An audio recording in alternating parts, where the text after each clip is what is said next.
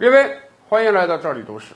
一九一一年辛亥革命之后，满清退位，中国取消帝制，两千多年的封建王朝变成了新的共和国。所以啊，从那个时候开始，很多人就讲溥仪是中国的末代皇帝，宣统是中国最后一个年号。这个确实没错。然而，如果细究历史的话，我们会发现，宣统之后啊，至少还有三个年号被使用过一段时间。首先，第一个就是洪宪啊，袁世凯复辟啊，虽然只当了几十天的皇帝，但是人家选了自己的年号洪宪嘛。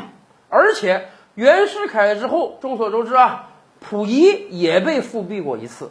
当时张勋派兵占据了北京城，把这个溥仪又请出来了，恢复了帝制，而且恢复使用了宣统这个年号。当然，张勋复辟的时间比袁世凯复辟还要短，而且还有一个年号排的时间更短。当然，这个年号是一个完全非法的政权，是一个叛国的政权，所以历来我们不把它作为正统的年号。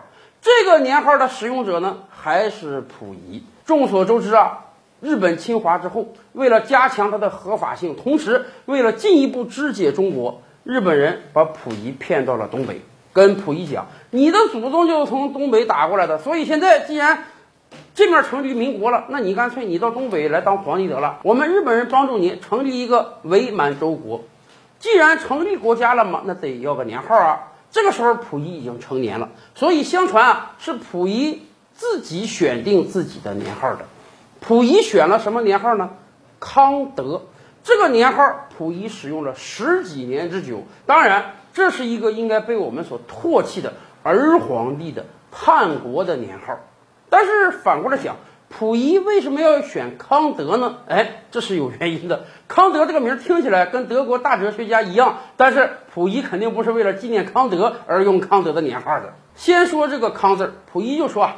康德的康字儿来自于康熙的康字儿，因为康熙是千古圣君啊，也是大清最成功的皇帝。更关键的是，康熙皇帝八岁继位啊，这和三岁继位的溥仪很相似啊，都是小孩子。所以对于溥仪来讲，他非常崇拜自己这个元祖啊。溥仪可能心里想：你看，人家康熙大帝八岁继位，最后。打下了一个锦绣江山。我溥仪三岁继位，又经过复辟，现在被日本人弄到东北来，我有没有可能在有生之年也恢复大清的版图呢？所以，溥仪第一个字儿选择了康。那么第二个德字儿又来自于哪呢？来自于德宗皇帝，清德宗啊，也就是光绪帝。溥仪的位子是承接光绪而来的。这里面我们还得给大家讲一个小知识，什么呢？溥仪到底是算谁的儿子继承了大清的基业？清王朝从崛起以来啊，一直是父传子的。你看，皇太极是努尔哈赤的儿子，顺治是皇太极的儿子，康熙是顺治的儿子。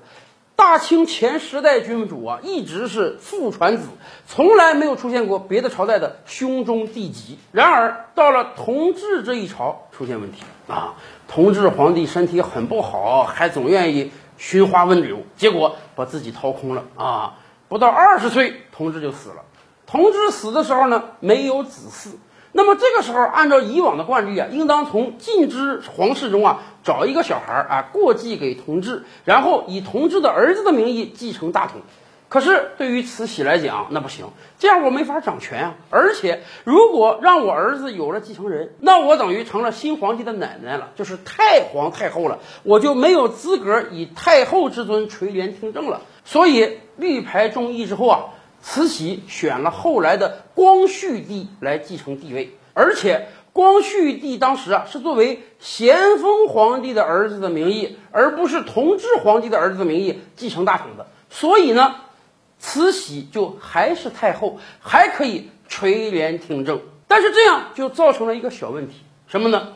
慈禧自己的亲儿子同治皇帝没有子嗣了，连继承人都没有，这在古代是不可以的。